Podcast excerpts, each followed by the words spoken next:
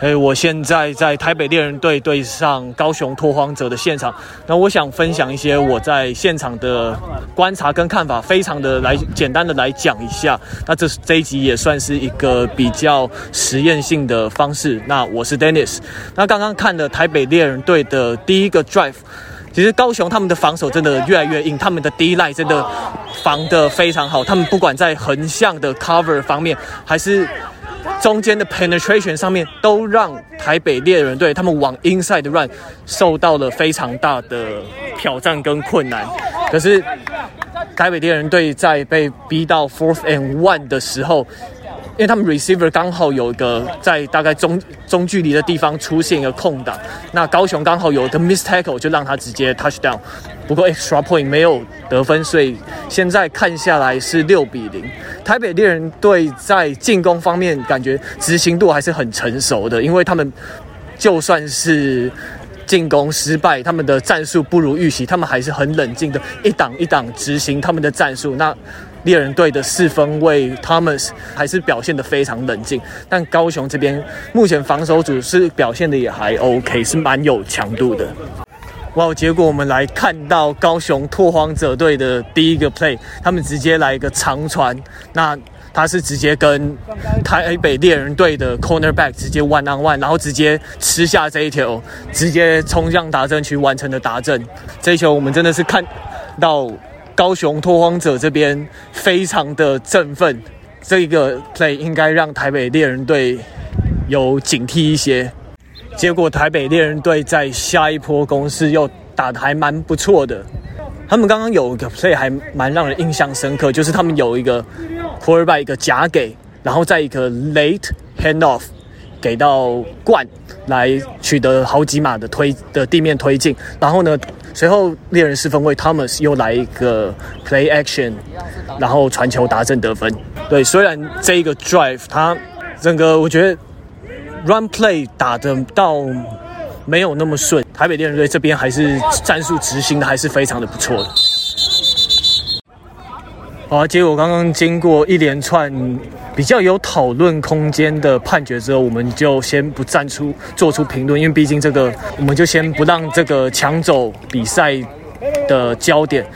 那刚我们看到说台北猎人队十二比六之后，接下来一波进攻，高雄他们真的还打得蛮不错，因为像高雄的四分卫 Allen，他在整个短传的节奏上，其实跟他的 receiver 都配合得非常好，连续好几次的短传都已经接近台北猎人队的 red zone 了。那他们的 run 跟短传其实都能有效推进，像他们短传就其实能常常蛮刚好就是真的能抓到台北猎人的防守队控制防守组的空档。那台北猎人在这场比赛，他其实。他的 pass rush 的力道，其实我觉得效果没有发挥到我的预期。那不过最后高雄在最后一秒的时候，他们剩最后一个 play，差不多从红区开始，那最后没有得分，所以上半场结束是一个台北猎人队领先状况。但我觉得这样这一场比赛，我觉得双方算是还蛮有执行度跟质感的一场比赛。那这一场比赛最后就是。上半场高雄还是有咬住嘛，然后，但最后台北靠着比较强势的 run game，尤其冠这边有推进了好几次，都取得不错的码数嘛。然后，而且最后冠这边又一个 pick six，那最后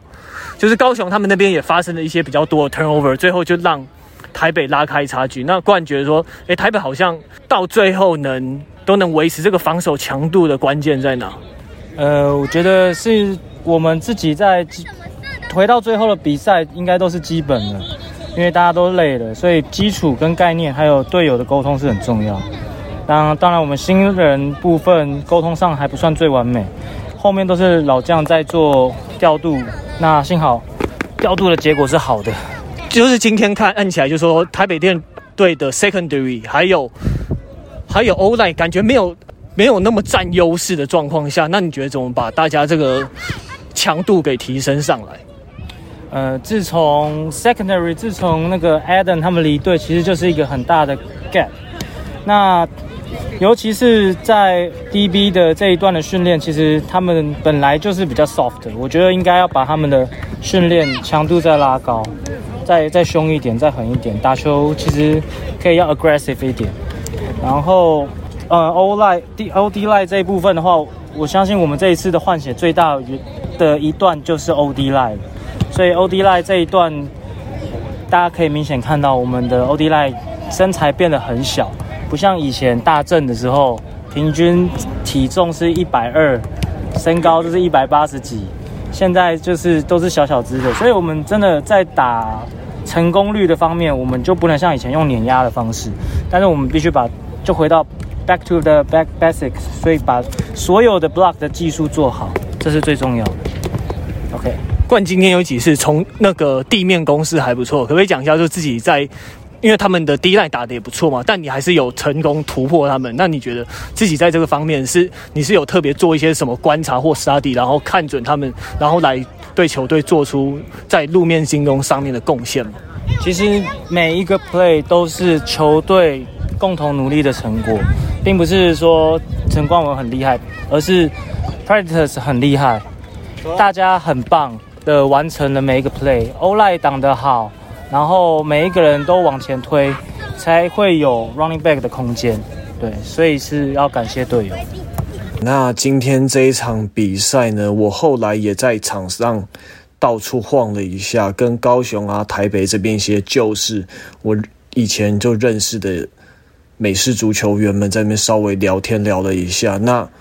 反正总结一下，大概来讲就是说，其实高雄他们这边目前实力也增加蛮够，他们也实力也增加蛮多，他们很敢打，很凶。但是怎么讲呢？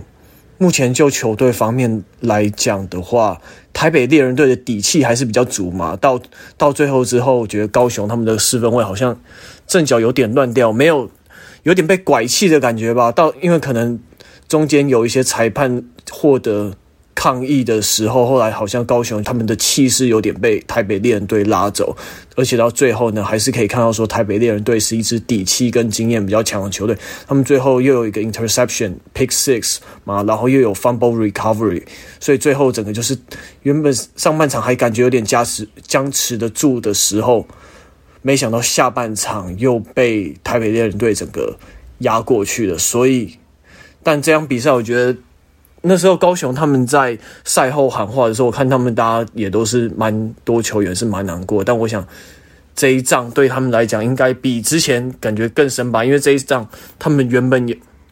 有机会真的是可以取得领先，但我觉得高雄还是跟台北今天这场比赛一直有来有往，真的是。打出了一场精彩的比赛，然后就像我跟其他可能没有在打球的人，但可能以前我们同辈打球人，我们在场边看或者是去跟球员聊到，都说，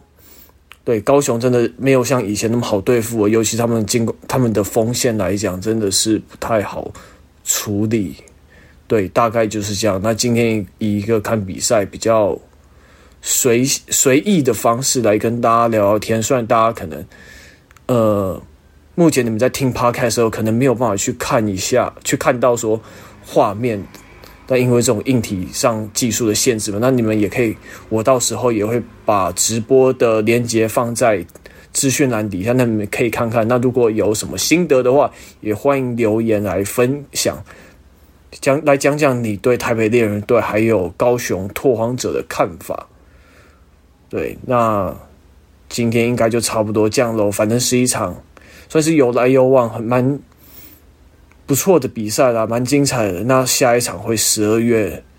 那到时候再跟大家讨论喽，拜拜。